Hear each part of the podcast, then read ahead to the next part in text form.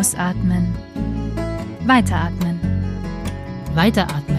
Der Podcast rund um die Themen Ganzheitlichkeit, Individualität und Heidelbeeren mit Mira Grötzner und Caroline Ströer. Unser Thema heute: Wer bin ich und wer sagt mir wie viele?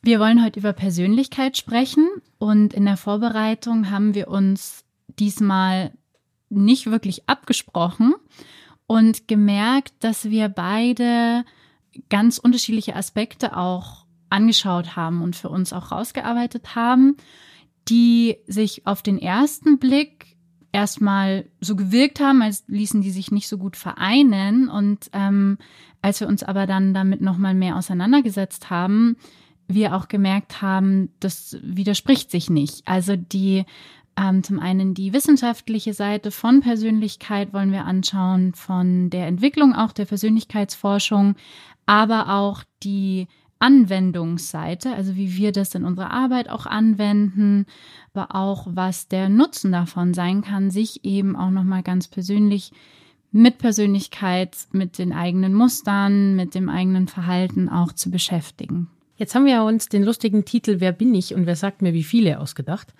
Und was sagt denn die Wissenschaft, wer wir sind? Gibt es doch bestimmt eine super Definition. Ich lese euch mal was vor dazu. Sehr gut. Erklär wer Mira. Als Persönlichkeit bezeichnet man in der Psychologie das für ein Individuum charakteristische Muster des Denkens, Fühlens und Handelns.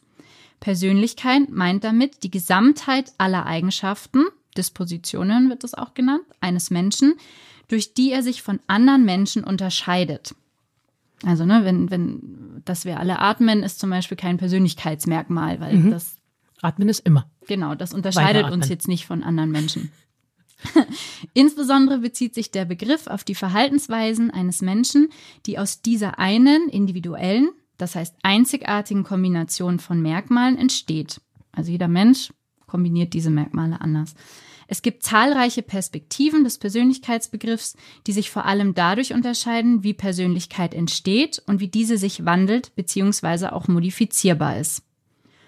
Und man hat in dem Zusammenhang auch versucht, ähm, zum Beispiel eine bestimmte Gehirnregion ausfindig zu machen, wo Persönlichkeit sitzt ähm, oder wo bestimmte Persönlichkeitsmerkmale sitzen. Und da ist die Wissenschaft nach wie vor dran, aber es gibt nicht wirklich diese eine das Persönlichkeitszentrum ja. im Gehirn, das man ausmachen könnte oder definieren könnte bei jedem Menschen. Interessant. Mhm. Ja, also es ist eben schwer zu fassen, weil es eben auch, das wurde ja gerade auch in dieser Definition gesagt, abhängig ist von der Betrachtung. Und da wird gerade in der Persönlichkeitsforschung ganz oft das Beispiel von einem Elefanten genommen. Also wenn man jetzt einen Elefant hat und drei blinde Menschen, zum Beispiel oder Menschen, die ihre Augen zu haben, ähm, diesen Elefant abtasten, aber an verschiedenen Seiten. Also der eine tastet den von vorne ab und spürt halt den Rüssel vor allem. Ne? Der würde denken, der Elefant ist wie eine Schlange zum mhm. Beispiel. Ne? Also es ist einfach was Längliches, irgendwie Organisches, so. Also der Elefant ist so ähnlich wie eine Schlange. Und wenn es jetzt jemand von der Seite abtastet, den Elefanten, dann kriegt er wahrscheinlich eher den Eindruck von einer sehr großen Kuh oder so. Ähm, wenn man aber jetzt die Ohren zum Beispiel abtastet, dann würde man vielleicht denken, na ja, das ist irgendwie ne, so, so lang und labbrig, irgendwie wie so ein Mantarochen. So. Und das ist genau dasselbe Tier, aber je nachdem, wie man es betrachtet, wirkt es anders und, und hat eben andere, andere Aspekte, andere Eigenschaften. Und ein bisschen so ist es auch in der Persönlichkeitsforschung, weil da wird einfach, werden verschiedene Erklärungen für dasselbe Verhalten auch gefunden, je nachdem, von welcher Seite man es anschaut. Also wenn man zum Beispiel einen Menschen hat, der besonders aggressiv ist, würde man zum Beispiel in der Psychoanalytik sagen, der hat einen unbewussten Todestrieb. So haben, haben das Freud und, und Jung beschrieben. Aber wenn man es zum Beispiel mehr von der biologischen Seite anguckt, dann würde man sagen, vielleicht hat derjenige ja eine genetische Disposition, hat bestimmte Gene, die aktiviert werden, die mehr für äh, Aggression verantwortlich sind. Oder nochmal von der anderen Seite betrachtet, könnte es auch erlerntes Verhalten sein. Ja, bisher wurde Aggression belohnt. Wenn ich aggressiv aufgetreten bin, habe ich eher das erreicht, was ich erreichen wollte. Oder in meiner Familie war Aggression äh, vorherrschend. Ja, und ich, ich, ich kenne das so, dass man so kommuniziert. Oder aber auch ähm, nochmal von der anderen Seite betrachtet, ähm, wenn man ein sehr geringes Selbstbild hat oder bestimmte Eindrücke einfach viel schneller als Gefahr wahrgenommen werden und ich in den, in den Kampfmodus gehe. Das sind sozusagen lauter verschiedene Ansätze, das genau gleiche Verhalten, die gleichen Persönlichkeitsmerkmale, ähm, in dem Fall eben die Ag Aggressivität oder die die, äh, die Wut, die, genau die die Wut der Person zu beschreiben und Erklärungen dafür zu finden. Ne? Die Wissenschaft versucht ja immer, den Dingen auf den Grund zu gehen letztlich und herauszufinden, okay, warum ist das bei dem Menschen so und bei einem anderen nicht? Beziehungsweise eben, ähm, was die Wissenschaft gerade bei der Persönlichkeitsforschung umtreibt, ist die Frage, hängt die Persönlichkeit von der Person ab oder von der Situation? Mhm. Also in unterschiedlichen Situationen sind wir ja auch unterschiedlich. Also ein Beispiel, wenn irgendwie ein Unglück passiert, reagiert nicht jeder gleich. Ja, ja. manche ähm, ziehen sich zurück und, und werden total inaktiv, andere gehen, gehen in die Aktion, manche werden wütend, andere werden äh, traurig, andere kümmern sich, andere äh, und so. Also es gibt ganz unterschiedliche Reaktionen auf genau die gleiche Situation. Und trotzdem reagieren wir Menschen nicht nur einzeln, nicht gleich in genau der gleichen Situation, aber wir Menschen reagieren auch in unterschiedlichen Situationen nicht gleich. Also es kann zum Beispiel sein, dass ich sehr mutig bin, wenn ich zum Beispiel, wenn ich irgendwo anrufe, so, das ist total mutig. Aber wenn ich jetzt, oder ich, ich kann locker irgendwo anrufen, sagen wir mal so, ähm, aber wenn ich jetzt ähm, jemanden anrufe, in den ich heimlich verliebt bin, dann bin ich vielleicht nicht so mutig mhm. beim Anrufen. Mhm. So, ne? Und im Prinzip ist die Situation aus wissenschaftlicher Sicht betrachtet die genau gleiche. Ich rufe jemanden an. Punkt. So. Warum oder auch, ne, ich bin mutig, wenn es darum geht, irgendwie Rennauto zu fahren, aber Bungee Jumping mache ich nicht. Und man würde ja in dem Fall sagen, okay, also ist der Mensch dann nicht mutig, weil er das eine macht, aber das andere nicht? Oder wie, wie ist es dann? Mhm. Und auch wieder, wer bestimmt das? Also wer entscheidet? Geht es darum, wie wir uns selbst sehen oder wie andere uns sehen. Also was bestimmt diese Persönlichkeitsmerkmale? Genau, und da wird eben auch geguckt, werden auch biologische Komponenten zum Beispiel angeschaut. Und das habe ich gedacht, das ist auch was, wo du dich ähm, auch gut damit auskennst. Ne? Also so, was kann unsere, wie wir uns fühlen, eben auch noch beeinflussen? Ne? Gerade Ernährung, Hormone, die, die körperliche Verfassung als, als Grundkomponente praktisch. Ja. Total. Und wir wissen ja auch, ne, wie, wie, wie viel Einfluss, darüber hatten wir auch schon gesprochen, der Darm auch hat auf unsere Psyche, auf unser Verhalten, auf Klar. diese ganzen Aspekte. Oder unser Nervensystem. Ne? Was ist, wenn wir, wenn wir Drogen nehmen? Ja, mhm. verändert sich ja auch unsere Persönlichkeit. Und ich meine, mit Drogen zum Beispiel ja auch Alkohol gemeint. Also, wie viele Menschen ähm, meinen, sie können nur dann eine Fremdsprache sprechen, wenn sie Alkohol getrunken haben oder ähnliches. oder, oder werden, werden aggressiv, wenn sie Alkohol getrunken haben und sind sonst eigentlich überhaupt nicht aggressiv. Oder da fallen dann bestimmt noch mehr Beispiele ein. Mehr Beispiele ein. Und da wird eben dann zum Beispiel auch untersucht, sowas wie ähm, Gehirnfunktionen. Also früher in, in den Psychiatrien wurden ja auch oft Lobotomien durchgeführt. Ähm, sagt dir das was? Nee, was heißt das? Das waren Eingriffe, Operationen, die im Gehirn gemacht wurden, wo bestimmte Gehirnareale abgetrennt wurden mhm. ähm, voneinander. Ich kann es auch nicht wirklich besser erklären. Wahrscheinlich so, auf jeden Fall wurde, wurde im Gehirn rumgepusht. Mhm. Das ist mal kurz, kurz äh, auf den Punkt gebracht. Es wurde mhm. im Gehirn rumgepusht. Ethisch vermutlich höchst fragwürdig. Ja, und ich meine, also es wurde teilweise auch gemacht, um eben Schmerz zu lindern, mhm. also um, um Menschen in ihren Zuständen zu helfen. Aber es wurde eben auch gemacht, zum Beispiel bei Aggressivität, um eben Menschen generell ruhiger zu bekommen, also mhm. um eben die Persönlichkeit auch zu verändern. Mhm. Ähm, es wurde aber auch geguckt zum Beispiel nach Unfällen. Also da gibt's auch ähm, Forschung an, an ähm, zum Beispiel einem, der hatte irgendwie eine, eine, eine Metallstange durchs Gehirn durch und dadurch war irgendwie, glaube ich, die rechte und die linke Hälfte voneinander getrennt und ähm, hat dann den Bezug ganz oft nicht hergekriegt, ne? zwischen den Aktionen, die zum Beispiel dann die rechte Hand gemacht hat und die Verarbeitung im Gehirn auf der anderen Seite und ähnliches. Und sowas wurde dann eben auch untersucht. Oder da gibt's auch viel, viel Forschung dazu, eben nach Gehirnoperationen, wie sich die Persönlichkeit auch von PatientInnen dann geändert hat. Mhm. Auch sehr, sehr spannend. Das ist sozusagen dann die, die biologische Seite davon. Und aufgrund dessen wurden dann eben auch so Persönlichkeitsmodelle entwickelt. Zum Beispiel von Eysenck heißt er, auch ein, ein deutscher Wissenschaftler, der hat 1967 zum Beispiel sich angeschaut, die Unterschiede im Stimulationsbedürfnis und Verarbeitung von Eindrücken. Also hat eben geguckt, anhand vom Nervensystem, ähm, gehe ich jetzt nicht zu sehr ins Detail, aber eben geschaut, wie Eindrücke ankommen bei den Leuten, wie, wie, wie stark ähm, bestimmte Eindrücke Stimulation auch auslösen und was das dann, und hat daraus eben geschlussfolgert, dass jemand, der sozusagen unterstimuliert ist, eher Stimulation im Außen sucht. Also das hat, ins Extrem dann, geht dann praktisch, also bei dem, wären wir wieder bei dem Bungee-Jumping-Beispiel von genau, vorher, oder? Genau, mhm. zum Beispiel. Und das hat er dann, die hat er dann sozusagen als die Extrovertierten bezeichnet. Mhm, ne? Und da mhm, sind wir wieder mhm. bei, bei Begriffen, mit denen, die, die man eher kennt und mit denen man was anfangen kann. Und die, die eben sozusagen eh von sich aus schon mehr stimuliert sind und diese Stimulierung nicht so sehr suchen, sind die Introvertierten, die sozusagen eher überstimuliert sind, wenn sie noch zusätzlich viele äußere Stimulationen dazu bekommen. Das ist sozusagen eine der Theorien. Und gerade extrovertiert und introvertiert kommt sehr, sehr oft vor ähm, in den Versuchen, Persönlichkeit zu beschreiben. Mhm. Ich glaube, das ist ein Begriff, den jeder schon mal irgendwo gehört hat oder auch sich zuschreiben hat lassen müssen oder sich selber zugeschrieben haben. Ja. Und, und zum Beispiel er sieht das auch nicht auf einer Skala, sondern er sagt ganz klar, entweder dein Nervensystem funktioniert so oder funktioniert so.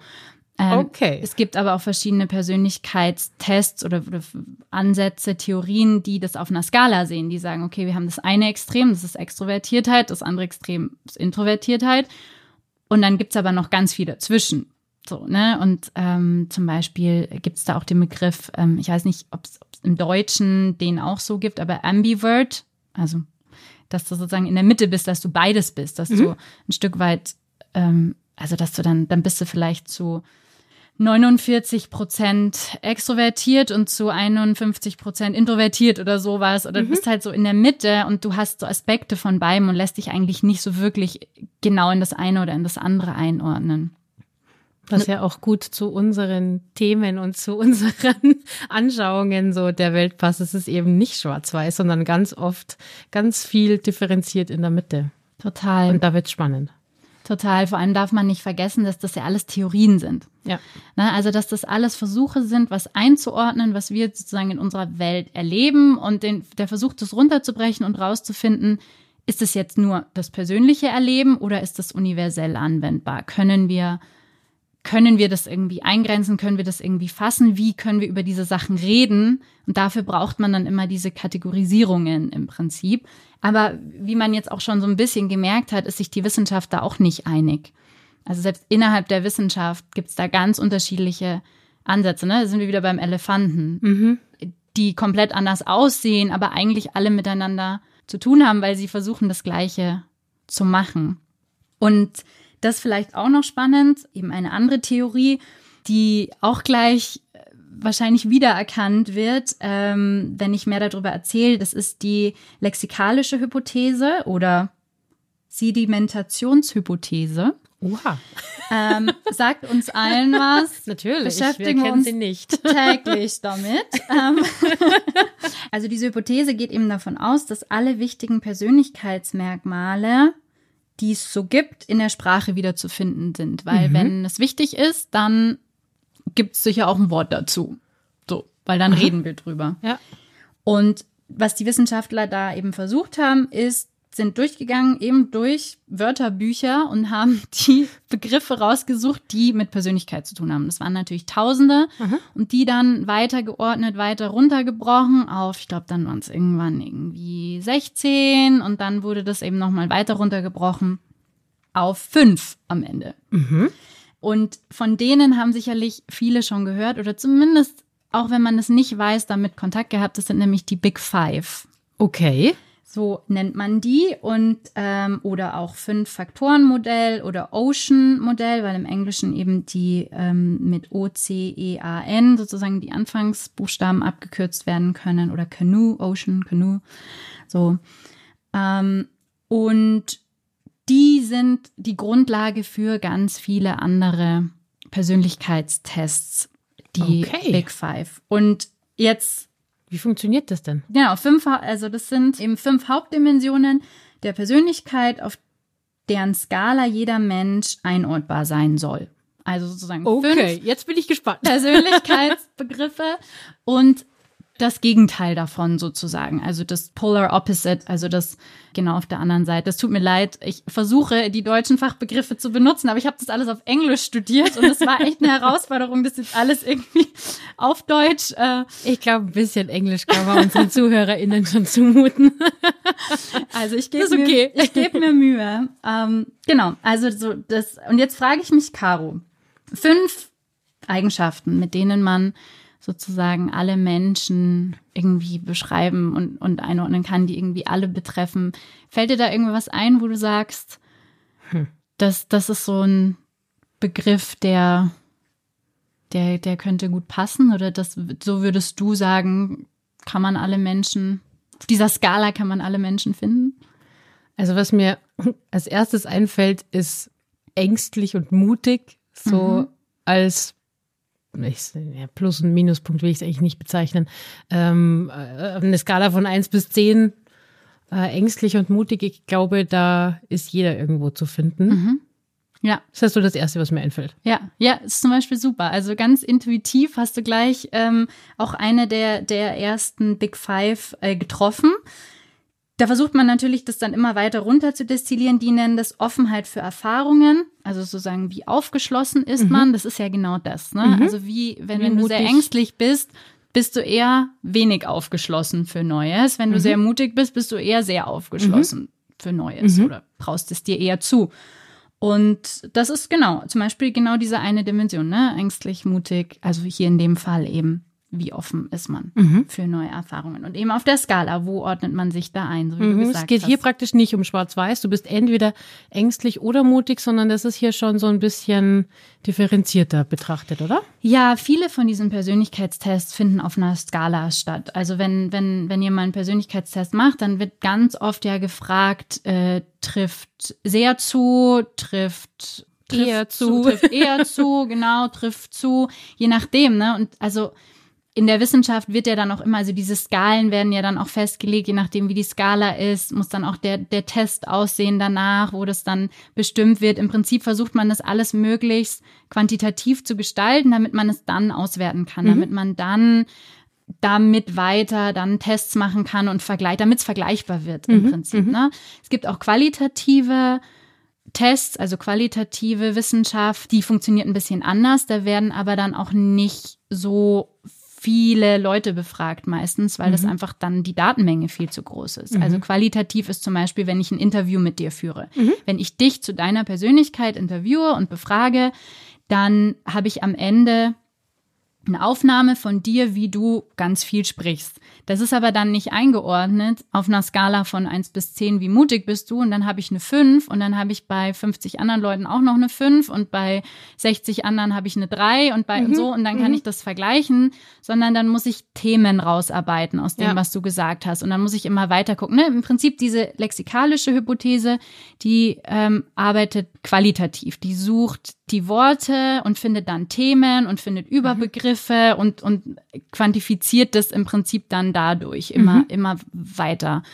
Qualitative Forschung äh, funktioniert eben so im Vergleich eben zu quantitativer Forschung. Und viele von diesen Persönlichkeitstests sind eben quantitativ. Das heißt, die funktionieren eben auf einer, auf einer Skala, wo man sich einordnet. Das heißt, ja, Du kannst natürlich in dem Extrem sein. Du kannst natürlich angeben, ich bin zehn, ich bin total mutig oder ich bin eins, ich bin total ängstlich. Ja. Und dann bist du natürlich in dem Extrem drinnen, aber du hast die Möglichkeit, sozusagen in diesen Zwischenräumen auch noch.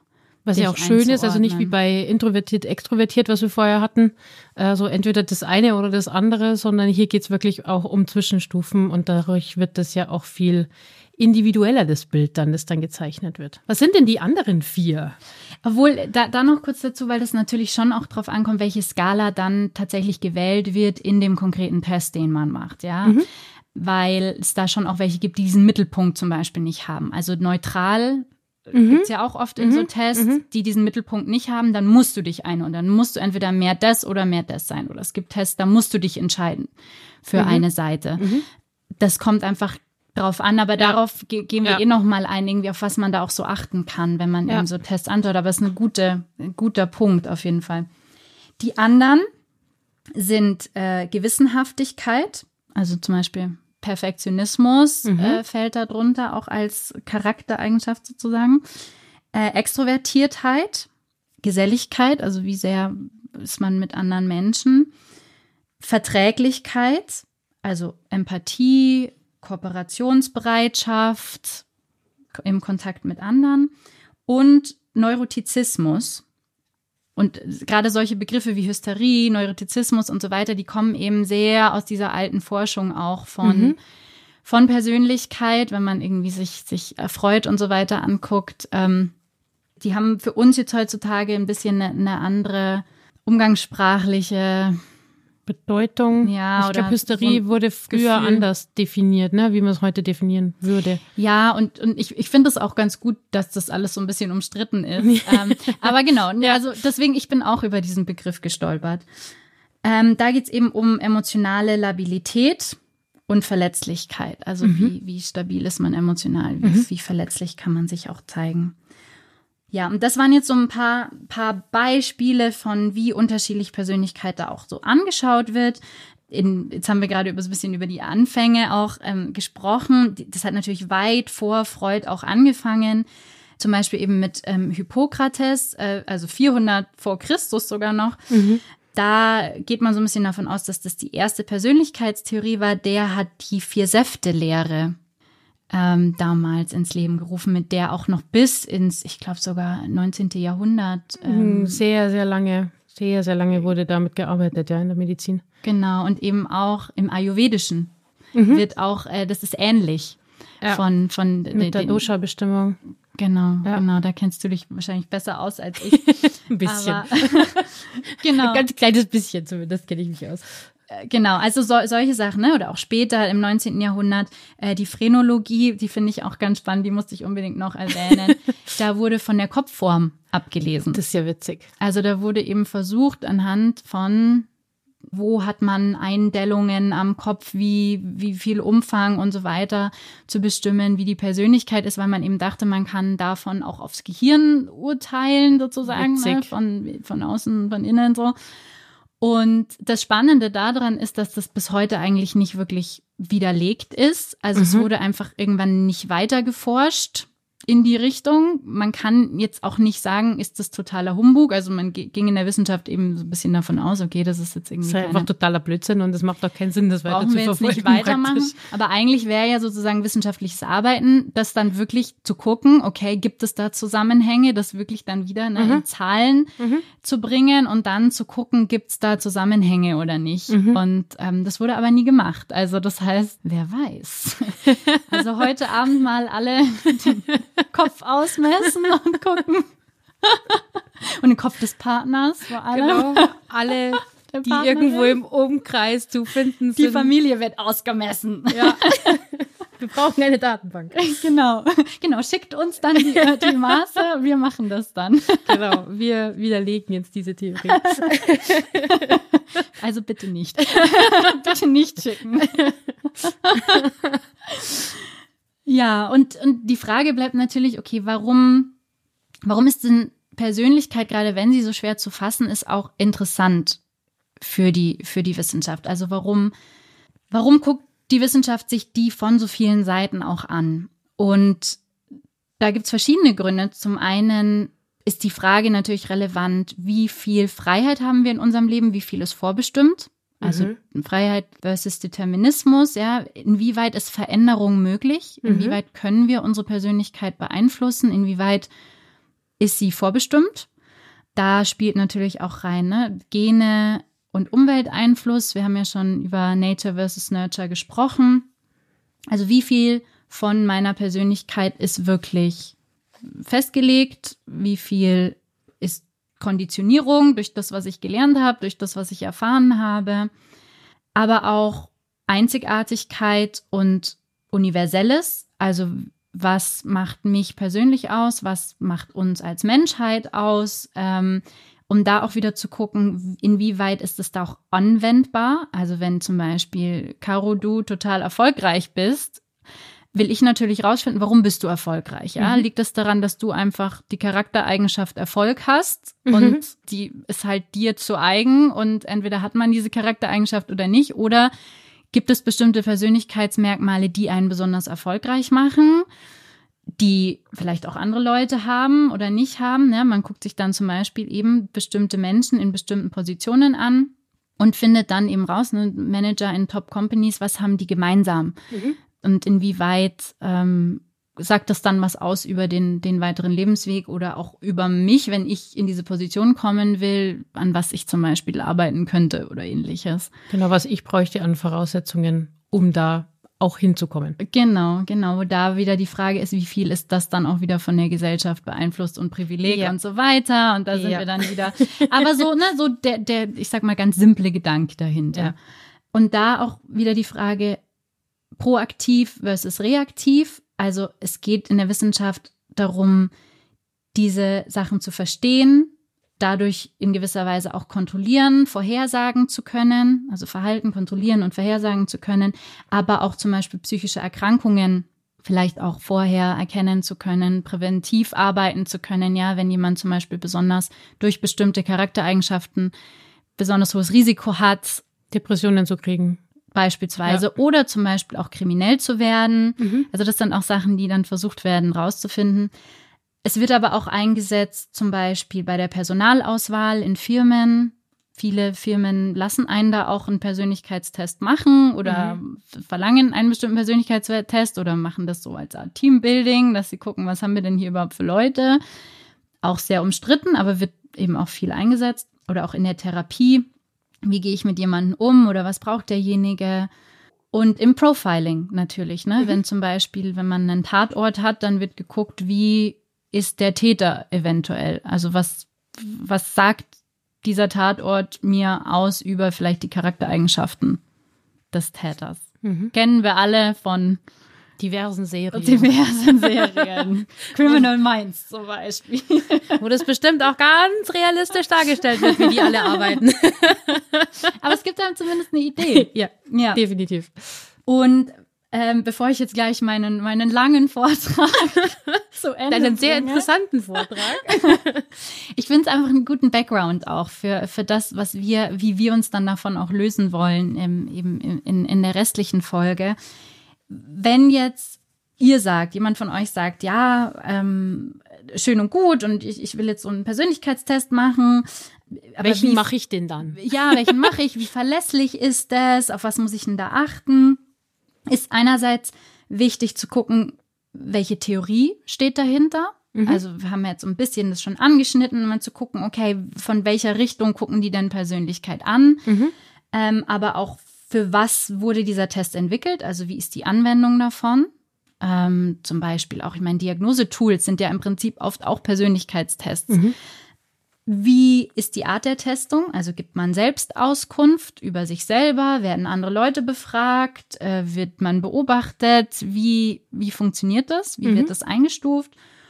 Und dann eben gerade bei diesen ähm, wissenschaftlichen Tests auch zu schauen, wie wird das überprüft, wie ist die Forschung dazu, wie ist die Evaluation, weil nur weil der Test jetzt wissenschaftlich daherkommt, heißt das noch lange nicht, dass der irgendwie auch in sich schlüssig ist oder in sich funktioniert.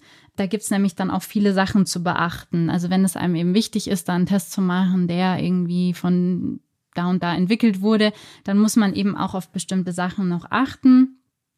Zum Beispiel eben, dass, dass es leicht zu Messfehlern auch kommen kann, ja. Also es kann was rauskommen, was man dann denkt, aha, okay, jetzt sagt dieser Test, ich bin so, aber irgendwie äh, habe ich den Eindruck, bin ich nicht. Ja, oder irgendwie, äh, wieso? Und da muss man eben auch unterscheiden ne, zwischen so Unterhaltungstests und eben wissenschaftlichen Tests, weil die Wissenschaftlichkeit eben darauf achtet, dass ähm, eine gewisse Reliabilität besteht. Das heißt, dass die Tests konsistent sind. Das heißt, dass sie innerhalb der Tests bestimmte Kontrollmechanismen haben, um zu gucken, dass man die Fragen auch so verstanden hat und auch so beantwortet, dass es irgendwie passt ähm, und dass es wiederholbar ist. Also theoretisch müsstest du bei einem wissenschaftlichen Test, den du machst, möglichst immer die gleiche Antwort rauskriegen, egal ob du das jetzt machst oder in zwei Jahren oder so. Mhm. Na, so. so die Theorie. Und die Konstruktvalidität wird auch überprüft. Und das heißt, misst der Test wirklich, was er messen soll? Weil es kann gut sein, dass ich diese ganzen Fragen richtig beantwortet habe oder, beantwortet habe und am Ende kommt irgendwie was raus und es ist aber, es hat zwar was gemessen und ich kriege zwar eine Antwort, aber es spricht das wirklich der Ursprungsfrage, ja? Also es kommt dann vielleicht raus, wir haben eine, eine Skala von wie hilfsbereit ist man und dann kommt am Ende raus, man, man ist hilfsbereit und so weiter, alles gut. Aber wenn man die Fragen anguckt, dann fragen die gar nicht nach Hilfsbereitschaft Bereitschaft, sondern fragen nach ganz anderen Sachen, mhm. beispielsweise. Mhm. Und das wäre zum Beispiel so ein typischer Fehler.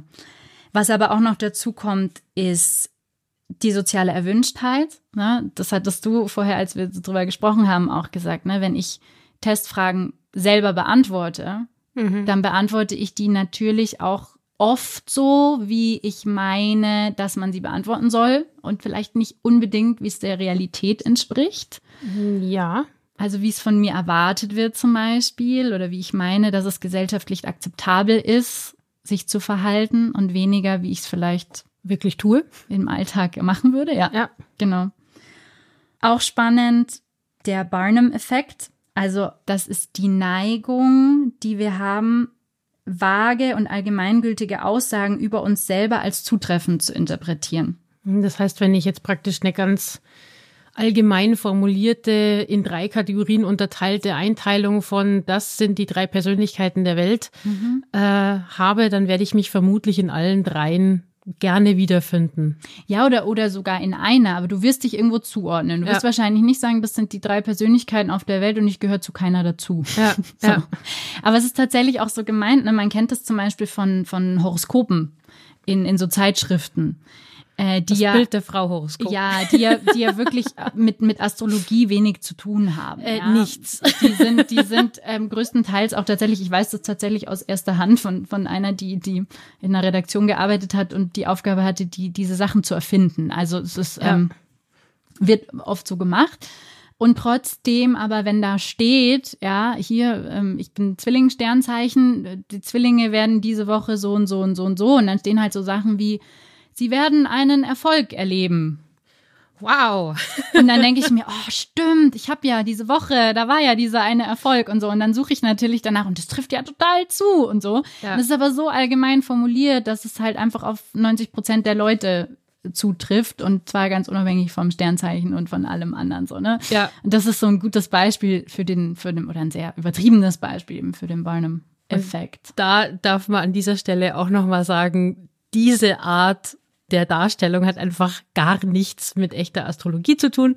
Ähm, denn in solchen Zeitschriften ist das Einzige, was ähm, mit Astrologie zu tun hat, das Sonnenzeichen oder Sternzeichen, das vorne dran steht und der Rest ist einfach Bullshit, wenn man das als Astrologie bezeichnet. Ja. Oder mein Horoskop hat gesagt, das ist einfach Blödsinn. Ja, genau. Ja, und darauf gehen wir eh gleich auch noch mal mehr ein noch um, um das so ein bisschen abzuschließen, was, was auch ganz spannend ist, und das hatten wir auch schon mal besprochen, was die Wissenschaft angeht, dass es ja einen Unterschied gibt zwischen individualistischen Kulturen und kollektivistischen Kulturen.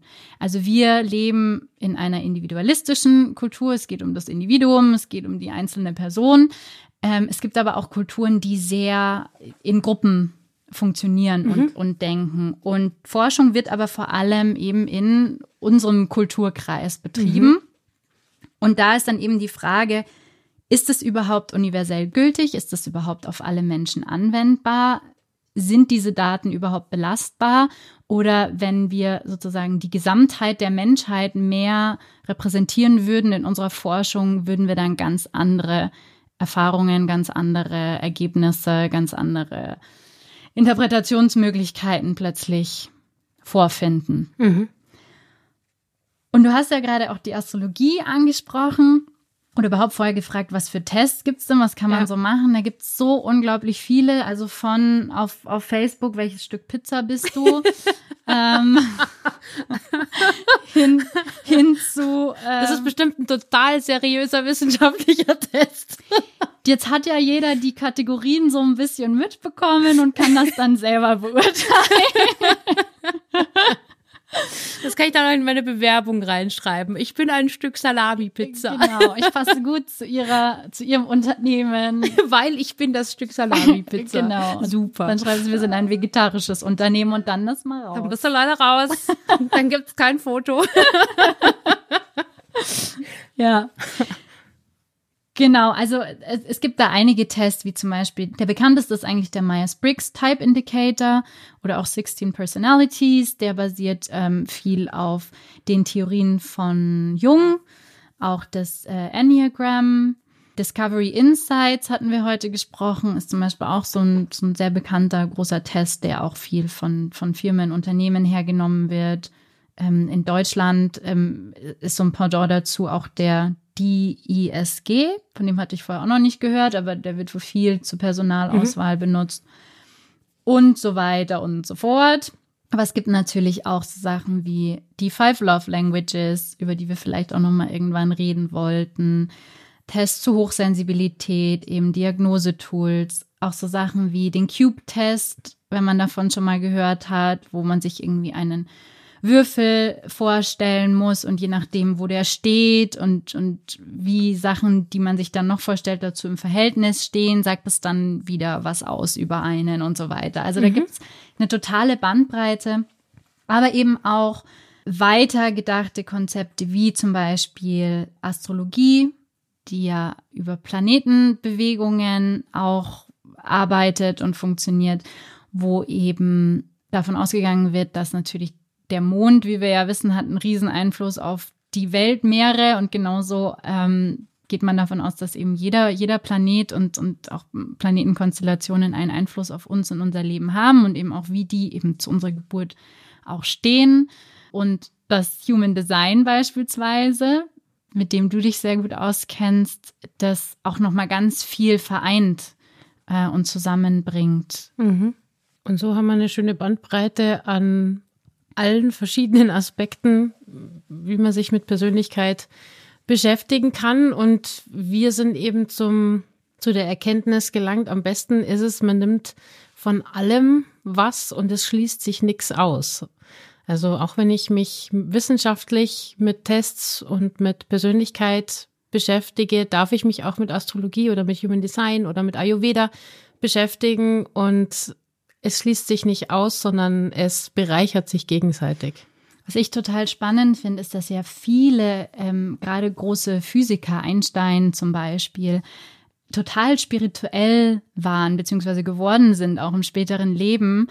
Und ich habe mich immer gefragt, woran es liegt, wenn man dann so Zitate und so von mhm. ihnen liest. Und mein Eindruck ist, dass es wirklich auch daran liegt, dass vieles einfach nicht erklärbar ist und auch wissenschaftlich nicht erklärbar ist. Und je mehr man so eintaucht, auch gerade in das Wissenschaftliche, weil man denkt ja oft, das widerspricht sich. Mhm. Ja, ist es mhm. entweder wissenschaftlich oder ist es spirituell oder ist es irgendwie so, das hat nichts miteinander zu tun. Und ich denke einfach, dass es so viel gibt, was wir nicht erklären können, dass es immer diese Erweiterung auch ein Stück weit noch braucht. Für mich persönlich, auch in meiner Arbeit, widerspricht sich das überhaupt nicht. Ich habe diesen wissenschaftlichen Background, den nutze ich auch.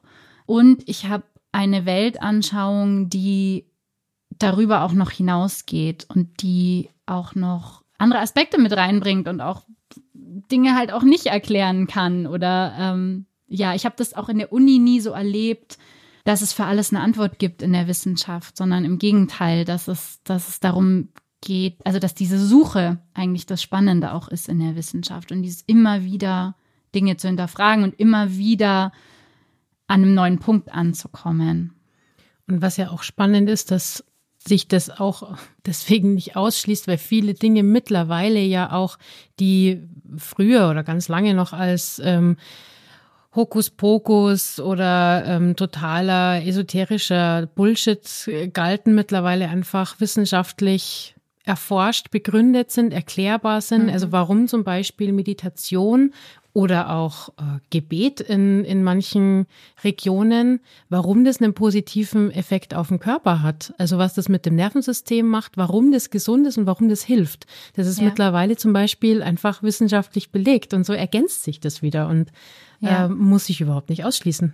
Ja, absolut. Gerade aufs Human Design wäre es, glaube ich, schön, wenn wir noch ein bisschen mehr eingehen, weil das ja auch was ist, was du dir gerade noch mal mehr aufbaust, auch als als ein, ein Standbein, als etwas, was du auch anbietest und von dem, glaube ich, viele auch noch gar nicht gehört haben. Ja.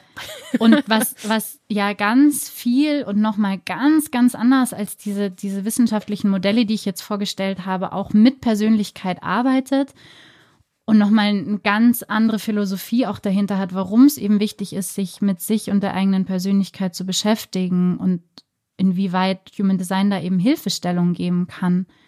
Wäre interessant zu erfahren. Gerne. ja, also Human Design ist ein Werkzeug, das sich aus hauptsächlich vier großen Weltweisheiten zusammensetzt. Es ist vereint zum einen die Astrologie, dann das Chakrensystem, das chinesische Buch der Wandlung, das I Ching oder I Ching äh, und die Kabbala-Lehre plus moderne Wissenschaft, die Epigenetik, was auch noch mit reinspielt. Epigenetik hatten wir ja schon mal mhm. erwähnt, ist eben der Umwelteinfluss auf mhm. die Gene und wie sie dann aktiviert werden oder eben nicht. Genau. Mhm. Und hat so eine übergeordnete Sichtweise und ist ein sehr komplexes System und ein sehr tiefschichtiges, vielschichtiges System, in das man sehr tief eintauchen kann. Und es zielt eben nicht darauf ab, Menschen generell in drei Schubladen einzuteilen, sondern es geht sehr tief und es gibt, also man erstellt mit mittels sehr genauer Geburtsdaten, also mit Geburtsdatum, Geburtszeit, Geburtsort, ist praktisch ein Screenshot vom, äh, vom Planetenstand zum Zeitpunkt deiner Geburt. Und daraus errechnet sich eine Körpergrafik und in den verschiedensten Ebenen kann ich dann schauen, was ist als Potenzial, was ist als Stärke angelegt und wie ist der energetische Fingerabdruck. Und was ich sehr schön daran finde, ist einfach, dass es sehr stärken- und potenzialorientiert ist und den Menschen als Individuum im Blick hat.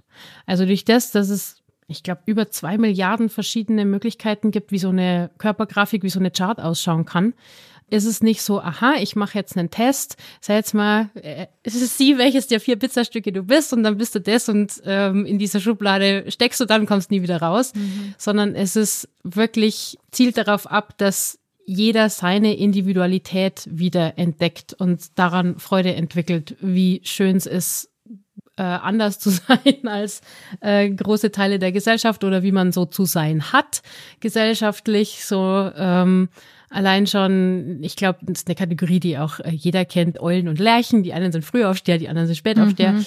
Ähm, und das sind jetzt nur zwei Kategorien, in denen man Leute einteilen kann, was jetzt per se nichts mit Human Design zu tun hat. Und wenn wir jetzt zum Beispiel unsere Arbeits- oder Schulwelt anschauen, ähm, Kinder, die nicht um halb acht Uhr morgens fit für die erste Stunde Mathe sind, die haben halt einfach verloren in unserer Gesellschaft.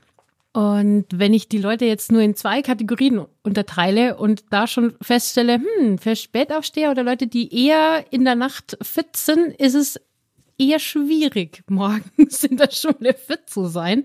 Dann ist es sehr spannend zu schauen, was passiert, wenn ich wirklich jeden individuell betrachte.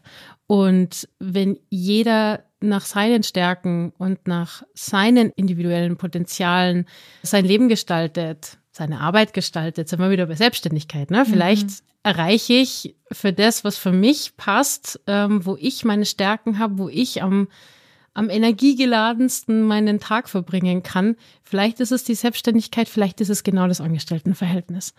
Und nur weil die ganze Familie immer selbstständig war und meine Familie irgendwie einen großen Betrieb hat und ich den irgendwie übernehmen soll, ist es zum Beispiel mit Human Design mal zu gucken, wa warum fällt mir das so schwer oder warum äh, fühle ich mich einfach total ausgepowert, ausgebrannt ähm, und lebe in einer vorbestimmten Konditionierung mein Leben, die eigentlich gar nicht meiner, meiner Energie entspricht, zum Beispiel, oder meinem, meinem energetischen Fingerabdruck, was, was für mich passend ist.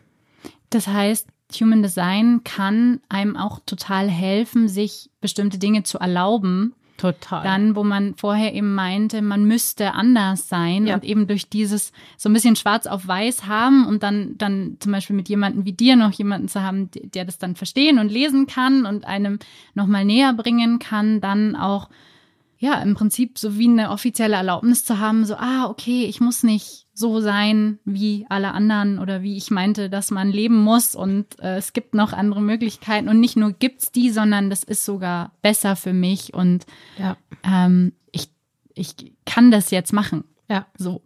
So, das Schönste, was ich erlebe in, in Readings an Feedback, ist einfach so dieser unglaubliche Aha-Moment, so dieses, das habe ich schon immer gespürt, das habe ich schon immer gemerkt, dass das so ist und jetzt darf ich das endlich erlauben, auch wenn es gesellschaftlich anders ähm, gewollt ist. Zum Beispiel mhm. ähm, großes Thema Bauchgefühl. Es gibt Menschen, die haben einfach dieses Bauchgefühl und zwar als körperliche Reaktion, wo der der Bauch, die Bauchregion ganz klar sagt, wenn eine Entscheidung ansteht, ist es ein Ja, ist es ein Nein. Das ist in dem Moment da und das ist richtig. Der Körper hat Recht. Und die mir dann sagen, ich Ihnen sage, das äh, wäre was, was du kennen könntest, wo dann wirklich so ein fassungsloser Blick kurz da ist und dieses, ja, genau das und das habe ich mir nie erlaubt, weil ich habe immer Pro- und Kontralisten gemacht, hm. weil ich habe gelernt, ich muss immer alles ganz genau zerdenken und überdenken und ich darf nie aus dem Bauch heraus entscheiden, weil das macht man nicht. Na, vor allem, wenn die dann Kontakt haben zu Leuten, die das nicht haben. Ja. Die, die andere, also anders oder es gibt verschiedene Arten, wie man am besten für sich Entscheidungen mhm. trifft. Äh, kleiner Spoiler, der Verstand darf Pause machen und es ist nicht die Pro- und Kontraliste, sondern es ist immer eine Weisheit, die im Körper passiert. So der Körper weiß, was gerade richtig und was gerade nicht passend ist. Auch keine Entscheidung, die dann für immer steht, sondern es geht immer um den Moment. Ah, auch die, das heißt, die, ähm, weil es gibt ja auch das Kopfzentrum im Human Design, mhm. ähm, das ist aber keine Entscheidungsautorität. Ne? Also es gibt ähm, verschiedene Entscheidungsautoritäten, weil es gibt ja schon, ähm, und da gehen wir jetzt schon recht tief rein ähm, ins Human Design, aber bestimmte definierte und undefinierte Zentren und das hat eben damit zu tun, wie man eben persönlich ähm, beeinflussbar ist oder auch irgendwie sich gegenseitig auch beeinflusst als Menschen. Genau, und es gibt verschiedene Arten eben, wie man für sich am besten Entscheidungen trifft. Und äh, es gibt zum Beispiel, also wie es auch bei mir der Fall ist, ich darf immer mindestens eine Nacht drüber schlafen über große Entscheidungen. Ne? Zum Beispiel, nehme ich das Jobangebot an, ja oder nein? Nehme ich die Wohnung, ja oder nein? Ich darf da immer eine Nacht drüber schlafen, ziehe ich jetzt in das Haus oder nicht. sogar eigentlich, ne? ähm, ne? Also laut Autorität. Ja, ja, genau. Äh, mhm. Eigentlich dann zwei, drei Nächte, mhm. ähm, weil ich keine authentische Wahrheit in dem Moment habe. Das ist das, was du vorher erzählt genau. hast, ne? Dieses klare Ja, Nein sofort. Genau. Mhm. Und auch wenn das vom Körper zum Beispiel ein klares Nein ist, heißt es nicht, dass es ein Nein für immer ist, sondern es ist ein Nein in dem Moment. Es kann in zwei Wochen ganz anders ausschauen. Wenn ich mir die gleiche Frage in zwei Wochen wieder stelle, zum Beispiel, es steht an mit Freunden, ich werde gefragt, hast du Lust, am Wochenende wandern zu gehen? Und alles in meinem Körper sagt, mm -mm. Es ist ganz klar dieses, mm -mm. da könnte ich jetzt natürlich rein rational aus dem Verstand sagen, ja, es ist ein Wochenende mit Freunden, das wird bestimmt total nett. Oder die sonst Woche, bin ich ja nicht dabei. Genau, sonst bin ich ja nicht dabei. Die Woche war zwar scheiße anstrengend und mein Körper fühlt sich jetzt nicht so an, als hätte er Bock auf ein Wochenende wandern. Es wäre jetzt aber klug, damit zu gehen, weil vielleicht planen die irgendwie dann auch noch einen coolen Urlaub und dann verpasse ich das. Oder man muss ja wandern, weil genau, frische und Luft und Bewegung, gerade wenn es anstrengend genau, war. Genau, und das tut mir ja jetzt gut. genau. Und ja. wenn alles im Körper sagt nein, dann wäre es der richtige Move zu sagen, sorry Leute, es ist total lieb, dass ihr fragt, ich brauche das Wochenende Pause. Und wenn die in drei Wochen wieder fragen, dann kann es sein, dass alles in dir hell yes schreit und sagt so, ja, natürlich gehen wir wandern. So, sofort sind wir am Start. Und dann hast du auch die Energie dafür. Also, es basiert darauf, dass dein Körper dir sagt, wofür du gerade Energie hast oder nicht. Und dein Körper das in dem Moment sofort weiß, ob das jetzt passt oder nicht. Und eben auf unterschiedliche Arten dann kommuniziert, ne? Je genau. nachdem, genau wie eben diese Human Design Chart nennt man das, also die. Genau, diese Körpergrafik. Aussieht, genau. Genau. Mhm. Und es ist total spannend, weil es gibt ja so auch so Kategorien, bist du Kopfmensch, bist du Herzmensch oder hör auf dein Bauchgefühl. Ja, wenn jemand kein klares Bauchgefühl hat oder diese, ähm, diese klare Körperreaktion nicht hat, weil er zum Beispiel eine andere Entscheidungsautorität hat, dann nützt ihm dieser weise Spruch überhaupt nichts. Ja. Und das finde ich sehr spannend, wie gut man da einfach unterscheiden kann und wirklich jeder in seiner Individualität auch unterstützt wird. Was ich sehr spannend finde, ist, wir haben ja auch spaßeshalber schon einige dieser großen Persönlichkeitstests mal gemacht mhm. und da äh, von bis wirklich uns mit allem mal ähm, bespaßt. Und ganz viele arbeiten ja mit Fragen. Mhm. Und Astrologie, Human Design Ayurveda ist nochmal ganz eine andere Herangehensweise, nimmt ja die Geburtsdaten. Und ich fand sehr spannend, dass bei mir im Großen und Ganzen immer meine Human Design Chart rauskam. Also mhm. egal, ob mit Fragen oder ähm, mit genauen Geburtsdaten, dass da sehr, sehr, sehr viel im Grundkern Übereinstimmung war, also wenn es um so die um essentiellen Dinge gab. Die Themen ja. hast du wiedergefunden, die gleichen Themen und gleichen. Jedes wählt natürlich auch eine andere Sprache. Also mhm. die, ne, jeder Test hat eine andere Sprache, die er wählt und ähm, muss man gucken, wo sind da wie die Gemeinsamkeiten, wer meint wie was. Mhm. Und das finde ich eine sehr spannende Geschichte, weil ja ganz oft so dieses, ah, das ist so esoterischer Bullshit, äh, geh mir weg damit. Nee, fand ich eben ganz spannend, dass es ganz oft das gleiche Ergebnis ist, halt auf einer anderen Ebene. Das ist ja auch, hattest du ja vorhin auch schon mal so angeschnitten bei der Astrologie, ne? Dass das, was die die Allgemeinheit, sage ich jetzt mal, von Astrologie kennt, ist ja das Sonnenzeichen. Also wir ja. nennen es Sternzeichen, aber eigentlich ist es das Sonnenzeichen. Also ja. es ist sozusagen das, wie die Sonne steht zu, zu, zur Zeit der Geburt also ne, die Monate sozusagen, ja. diese Einteilung, die kennt jeder. Aber dass es noch irgendwie einige mehr Planeten gibt, die auch alle einen Einfluss haben und dass ähm, jemand, der jetzt wie ich Zwilling ist, nicht gleich ist wie jemand anders, der Zwilling ist als Sternzeichen oder du, du bist Widder, ne? Ja. dass nicht jeder Widder gleich ist, ähm, weil eben diese, die Chart dann am Ende so viel mehr noch mit einfasst und, und da wirklich ganz, ganz viel auch Berechnung und unterschiedliches, auch uraltes Wissen irgendwie dahinter steckt. Finde ich sehr spannend, weil was du jetzt vorher auch gesagt hast beim Human Design, dass es so ressourcenorientiert ist, dass es ja. so sehr damit arbeitet, mit dem, mit dem Positiven arbeitet, wie man diese Tools benutzt. Hat ja ganz viel auch damit zu tun, zu wem man geht oder welche Erfahrungen man damit macht, wie derjenige auch selber ist und wie derjenige das versteht auch und wie tief derjenige auch gegangen ist bei dem Thema. Ja, ja. wenn ich jetzt meine, ähm, ja, ich weiß ein bisschen was über Sternzeichen, ich erzähle dir jetzt was, ist das halt was ganz anderes, als wenn man zu jemandem geht, der oder die sich damit eingehend beschäftigt hat und diese Zusammenhänge begreift. Und selbst dann muss es noch passen und muss derjenige vielleicht auch noch irgendwie ein Weltbild haben, was positiv zum Beispiel eingestellt ist, weil, weil auch viele von diesen Persönlichkeitstests arbeiten sehr viel mit, was du nicht kannst und was nicht zu dir passt und was nicht gut für dich ist. Hier sind deine Schwächen. Ja, hier sind deine Schwächen und ähm, im Prinzip jetzt bist du so. Und ja. das finde ich zum Beispiel eben auch so schön bei dir und bei deiner Arbeit, bei deinem Ansatz, dass du eben diesen anderen Blickpunkt hast, weil nur weil du Human Design machst, ist es nicht, ne? Ist es immer noch ein Tool, was man irgendwie benutzt, was, ja. wenn ich zu jemand anderen gehe, wieder ganz anders sein kann. Wie zum Beispiel ja. habe ich auch schon bei, bei, Human Design, bei mir war das auch ähm, Teil der, Teil der Ausbildung. Irgendwie haben wir uns auch solche Sachen eben angeguckt und da habe ich viele Sachen gehört, die, die für mich auch schwierig waren, weil man ja dann auch denkt, ah, das hat mir jetzt jemand gesagt, der ist Experte für dieses mhm. Tool, dann muss das stimmen die ich überhaupt, die überhaupt nicht für mich gestimmt haben. Also ne, Gegenteil vom Barnum-Effekt ja. in dem Moment, äh, wo ich, wo ich wirklich dann auch angefangen habe, an meiner eigenen Wahrnehmung zu zweifeln, weil ich gedacht habe, okay, derjenige sagt jetzt so und so und hat das aber eigentlich selber nicht ganz verstanden. Ne? Also mhm. wo ich dann mit dir dann teilweise noch darüber geredet habe und gesagt habe, ja, aber ich habe das und das gesagt bekommen, wo du dann Teil die Hände über dem Kopf zusammengeschlagen hast und gesagt hast, das kann man so nicht sagen. Also das stimmt einfach so nicht. Äh, vor allem eben nicht, wenn jemand mit einer Empfindung kommt und mit einem bestimmten Anliegen und dann, dann geht man damit natürlich weiter.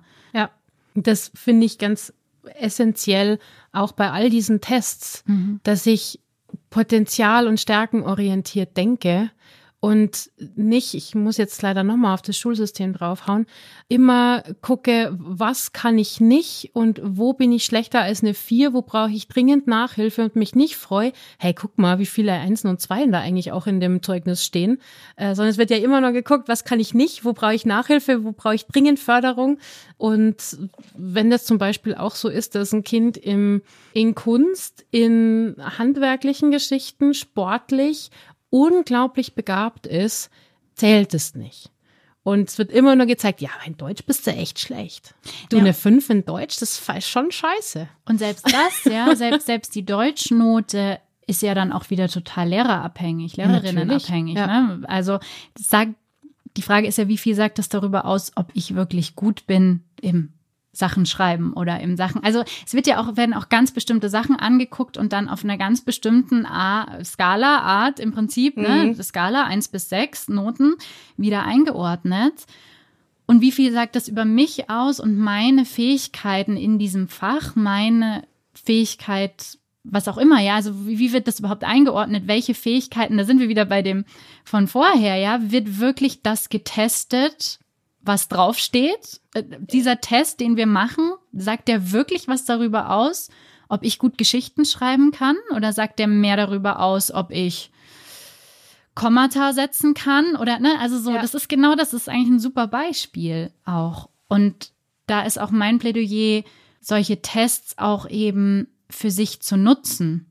Also für sich eben, ähm, also ich, ich finde die ja auch total interessant und trotzdem, also alle, alle Tests von, von bis, also von diesen, welche, welches Pizzastück bin ich, hin zu äh, über ähm, den wissenschaftlichsten Test überhaupt hin zu ähm, Astrologie, Human ja. Design. Ich finde das alles spannend, weil was ich letztlich mache, ist wirklich zu gucken, wo finde ich mich wieder, womit identifiziere ich mich, was sind Themen, die mich ansprechen, was sind diese Dinge. Und das sagt ja auch schon ganz viel über mich aus. Und dann, wie nutze ich das für mich? Wie gehe ich damit um? Wie kann, kann ich mich noch anschauen? Oder was kann ich auch von mir dann wieder ein Stück loslassen und mich eben nicht in diese Schubladen einordnen und eben nicht so viel Wert darauf zu legen, was jetzt da genau steht, weil ich auch gemerkt habe, ich habe mal so ein von jemandem so ein Buch bekommen, das heißt das Buch deines Lebens. Ich mhm. hatte dir das mal gezeigt, wo ganz viele ja. unterschiedliche Horoskope drin sind. Ja.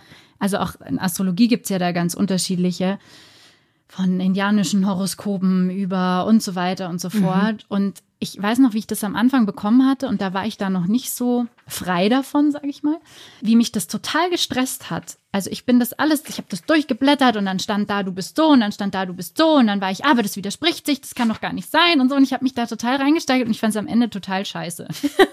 Super geschenkt.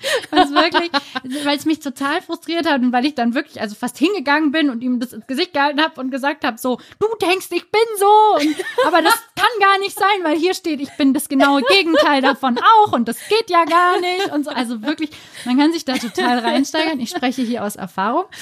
Ähm, Don't try this at home. gut überlegen, ob man so ein gut gemeintes Geschenk. und ich meine, jetzt, wo ich es Jahre später wieder anschaue, viele Jahre später, und ähm, da so ein bisschen durchblätter und ein anderes Verständnis auch für diese Variabilität von bestimmten Charaktereigenschaften und so habe und nicht mehr so sehr das Bedürfnis habe, erklärt werden zu müssen. Also jemand muss mich mir selber erklären, finde ich es eigentlich ganz schön Mhm. Also ich finde es jetzt ein ganz tolles Geschenk, damals nicht so, aber jetzt finde ich es ein ganz tolles Geschenk. Irgendwie ja, weil es spannend ist, weil es spannend ist zu gucken, wie, ne, gibt es ja auch ganz viel, wo, wo mit den Zahlen ähm, und mit den Buchstaben in deinem Namen dann wieder. Numerologie. Numerologie, genau, ja, danke. Auch noch, ja. Und so Sachen, also total spannend oder Farbenlehre oder ja. also so viel und ich weiß nicht, ob das alles stimmt.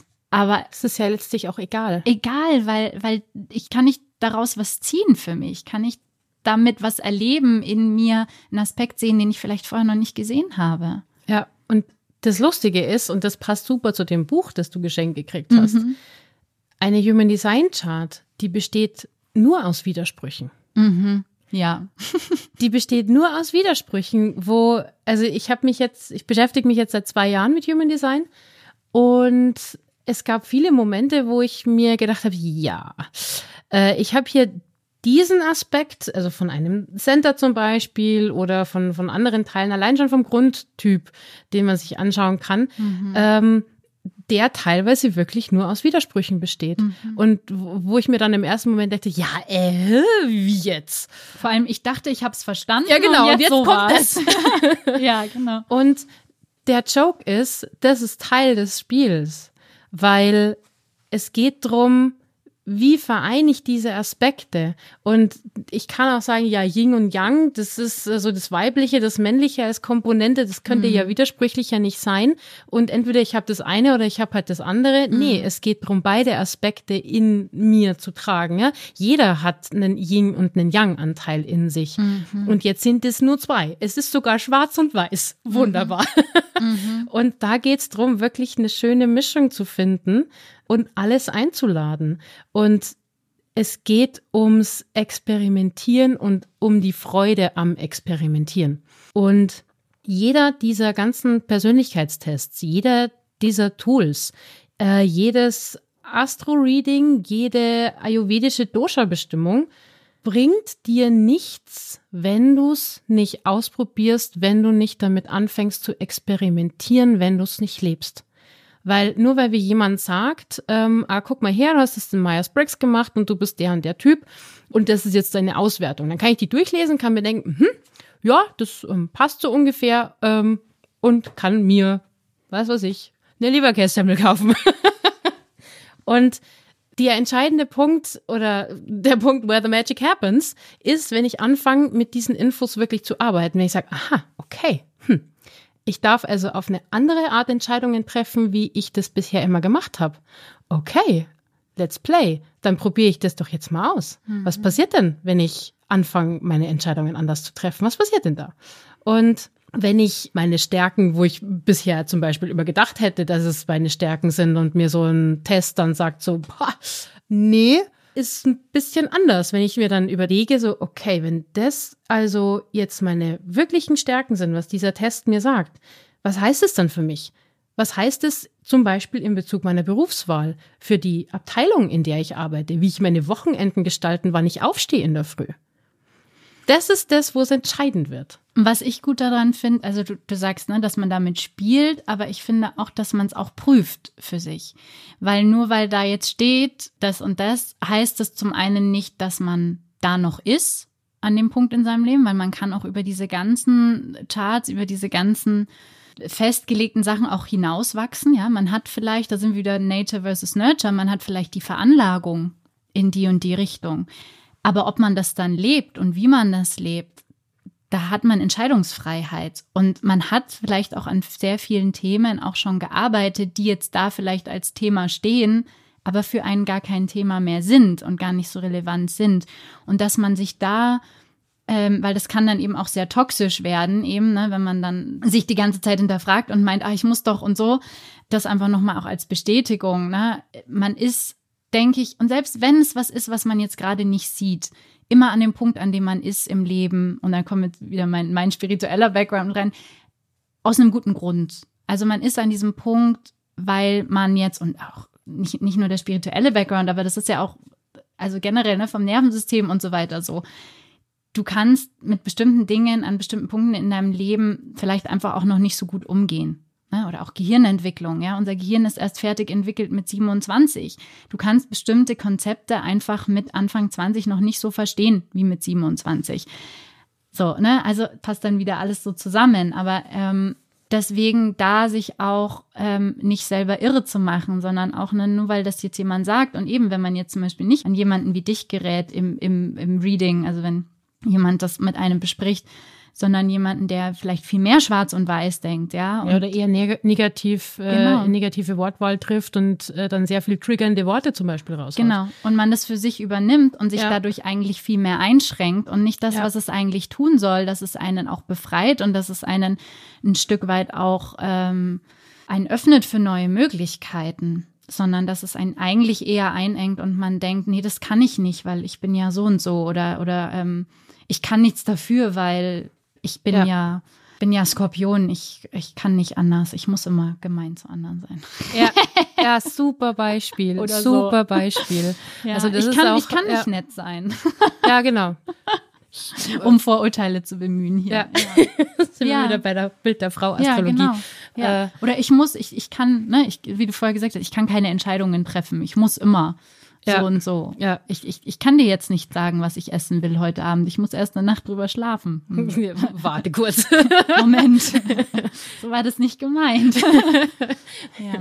ja, also auch da äh, gibt es dann noch andere Dinge, auf die man gucken kann, die dir dann die kurzfristige Entscheidung erleichtern. Ja. Ähm, ich glaube, ein guter, guter Punkt ist, um das noch abzuschließen, ich bin immer sehr vorsichtig, wenn jemand etwas sehr Komplexes, wie zum Beispiel unser, unser Leben, auf was sehr Simples runterbricht. Ne? Also zum Beispiel dann sagt so, ne, das ist dieses Schwarz-Weiß-Denken so ein bisschen so, ähm, ja. Das heißt, wenn jemand eine ganz klare Lösung hat für, für ein sehr komplexes Problem, dann habe ich immer so ein bisschen Fragezeichen, weil es gibt meistens keine so ganz klare Lösung für ein mhm. komplexes mhm. Problem. Und das ist ja genau das, ne? So wie du gerade gesagt hast, ja, ja, es gibt aber auch noch andere Faktoren, die mit reinspielen und ja. so. Und letztlich haben wir eine Entscheidungsfreiheit. Und selbst wenn wir uns entscheiden für etwas, was vielleicht nicht das Idealste für uns ist. Vielleicht ist es aber trotzdem gut. Vielleicht haben wir noch andere Menschen, für die wir mitdenken müssen. Ja, wir sollen nicht alle als Egomanen rumlaufen. Wir haben vielleicht auch eine Familie, um die wir uns noch sorgen müssen. Und da kann eben nicht jeder so, wie er vielleicht idealst. Oder vielleicht schon. Aber man muss es trotzdem miteinander ausmachen. Man muss es trotzdem bearbeiten. Ja. Und ich finde es nur raus, wenn ich es ausprobiere. Also ich, wenn mir jemand erzählt, ähm, du bist Typ XY und äh, dieser Typ macht immer Porridge zum Frühstück, dann kann ich mir vier Wochen den Kopf drüber zerbrechen, ob das jetzt gut ist für mich oder nicht. Oder ich kann es einfach eine Woche ausprobieren und kann einfach gucken, ob es mir vielleicht besser tut. Und wenn ja, kann ich es ja in meine Gewohnheit aufnehmen. Und wenn nicht, kann ich es wieder fallen lassen. Oder man kriegt gleich das Feedback vom Körper, nee, Porridge, kannst mich jagen damit, mache ich nicht. Ja. Dann ist es aber auch okay. Ja. Also man muss es dann nicht machen, nur weil jetzt jemand, das meine ich damit. Ja. Ne? Ich muss jetzt nicht eine Woche Porridge essen, weil jemand gesagt hat, das wäre jetzt gut für meinen Typen. Ja. Und am Ende hat er sich nur verlesen in der Zeile und eigentlich meint er was anderes oder so. Ich habe gelitten. Eine Woche. Ich esse gerne Porridge. ja, und das ist einfach das, wo ich, also was du vorher auch gesagt hast, diese ganzen Dinge nicht als Limitierung zu sehen. Also weder als Ausrede noch als Limitierung. So dieses, ja, ich bin vage, ich kann mich nicht entscheiden. Das ist einfach Blödsinn. Das ist einfach totaler Blödsinn ja, du bist vage im Sonnenzeichen. Ja, dann hast du noch einen Aszendenten, dann hast du noch einen Mond. So, dann haben wir mal drei deiner Grundkomponenten, die wichtig sind, um ein einigermaßen übersichtliches Bild deiner Astrochart zu kriegen. Mhm. Äh, und dann können wir weiterschauen wenn ich immer nur mit Limitierungen durchs Leben laufe, dann kann ich jeden dieser Tests machen. Wenn ich die alle auf die gleiche Art und Weise anschaue, bringt mir keiner dieser Tests was. Also mhm. weder ein wissenschaftlicher, wenn ich immer nur die negativen Aspekte sehe, dann wird es halt schwierig.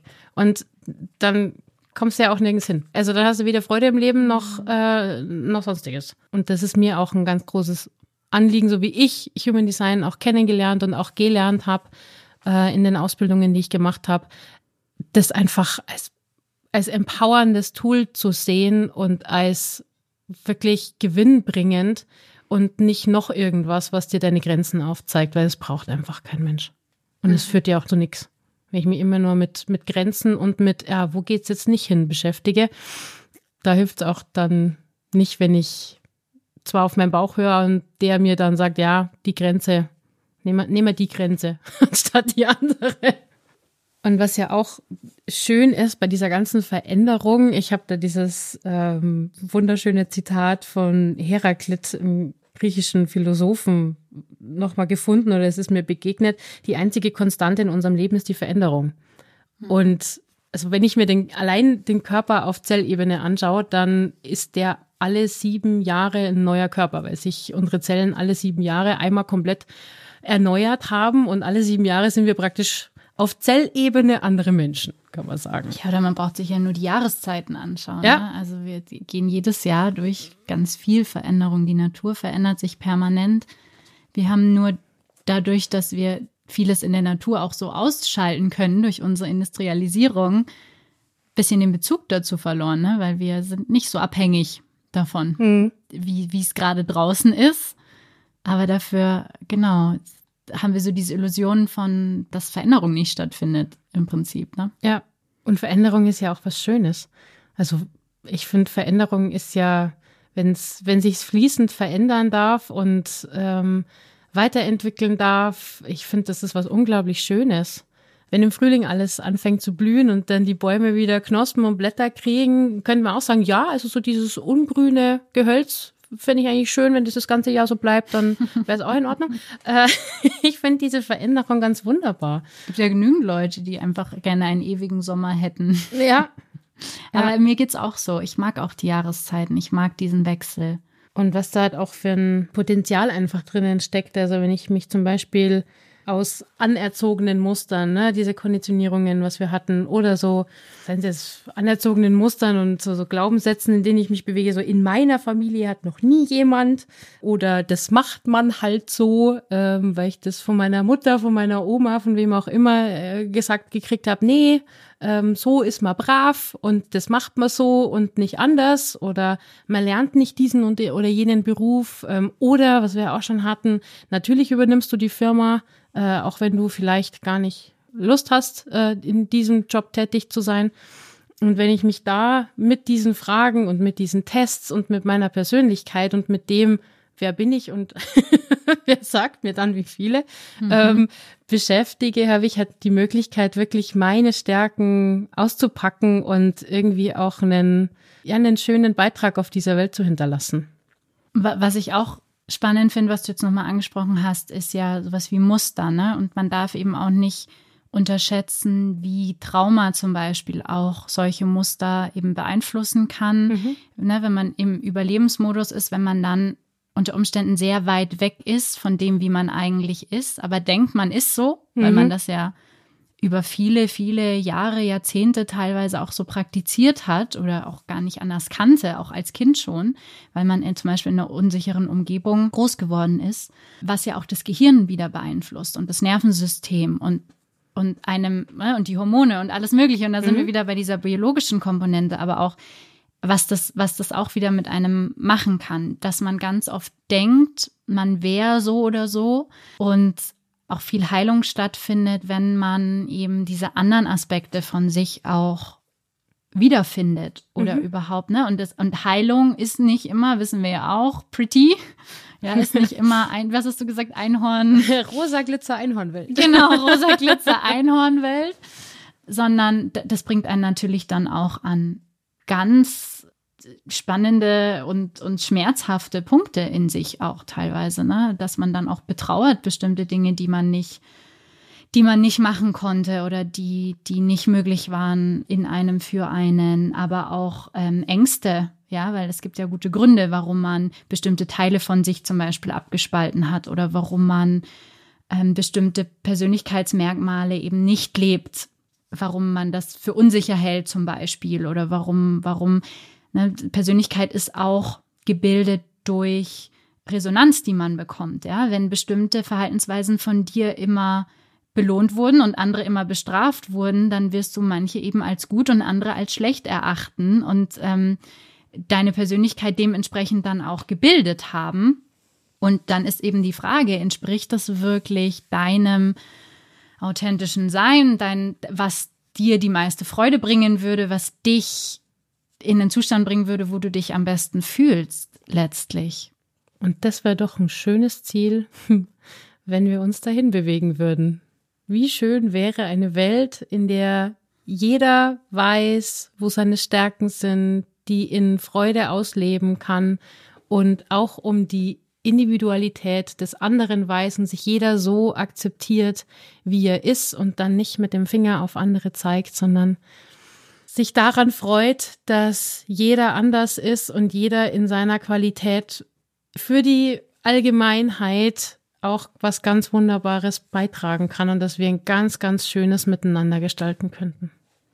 Und natürlich löst es auch was aus. Ne? Ich glaube, in unseren Beziehungen lernen wir am allermeisten. Da werden wir getriggert durch, ne? gerade wenn sich dann jemand was erlaubt, was ich mir zum Beispiel selber nie erlaubt habe und so weiter. Und dieses, dieses, das Miteinander machen und miteinander gehen und diese Veränderung auch zusammen zu erleben. Ja, manchmal, du, du hast jetzt gemeint, ne, dass man seine Stärken kennt. Die können sich ja auch ändern über die Zeit. Mhm. Ja? Oder man, ähm, also man ist da nicht festgelegt. Das heißt nicht nur, weil ich jetzt schon 30 bin, kann ich nicht mehr was Neues lernen und plötzlich merken, dass ich da total gut drinnen bin. Ja. Das, das gibt's alles oder oder andere Sachen, die ich vielleicht gut konnte, wo ich merke, ich habe da gar kein Interesse mehr dran. Ich möchte lieber was ganz anderes machen. Ich habe, es bringt mir nichts mehr. Es ist keine, ja. keine Freude mehr für mich da drinnen. Und ein Trigger ist ja auch ein ganz spannender Punkt, ist ja auch dann immer, wo ich mir die Frage stellen darf, warum, warum triggert mich das? Mhm. Wenn meine Freundin jetzt plötzlich auf Weltreise geht und ihren Job kündigt und ihr Leben einmal quer auf den Kopf stellt, warum triggert mich das, dass ich befinde, das ist das Schlimmste, was man machen kann und das geht ja überhaupt nicht und warum macht die das und das macht man doch nicht, dass ich mir die Frage stelle, ja, Moment mal, wa warum, wo habe ich mit mir ein Problem damit, dass sie das nicht machen dürfte? Mhm. Und auch das zum Beispiel ist ein ist ein Weg, sich äh, anzufangen, mit sich selbst zu beschäftigen. Mhm. Und man, das ist ein gutes Beispiel, weil man merkt es oft an der Heftigkeit der eigenen Reaktion. Mhm. Weil es kann ja total gut sein, dass ich mir denke, ja, also puh, das ist halt gar nichts für mich, aber soll sie machen. So, ich wünsche ihr alles Gute, viel Spaß, so, und ich ja. unterstütze sie dabei. Ja. Aber das ist eben was anderes als das, was du gerade beschrieben hast, wo man sagt, das darf man nicht und das geht nicht und mhm. das ist gefährlich und macht das bloß nicht. Mhm hat ist eine ganz andere Heftigkeit der Reaktion, ne? Ja. Also warum macht das was mit mir? Warum warum erschüttert das irgendwas in mir zu sehen, dass das jemand anders macht oder jemand, der mir nahe steht oder so? Da sind wir wieder bei diesen Beziehungen, ja? Das ist mir vielleicht egal, wenn das mein Chef macht, aber wenn das meine beste Freundin macht, dann trifft's mich ja, mehr. Auch spannend. ja. Also ich glaube, man kann, man kann auch sagen, hier, wir sind beide schon Fans, sich mit sich selbst zu beschäftigen, auf mhm. einzutauchen in verschiedenen Themen und Ebenen und egal mit welcher Form ihr das tut, habt Spaß, experimentiert und lasst euch nicht limitieren oder beschränken von irgendjemanden, der euch sagt, das dürft ihr auf keinen Fall tun oder weil ein Test sagt, du bist so und so.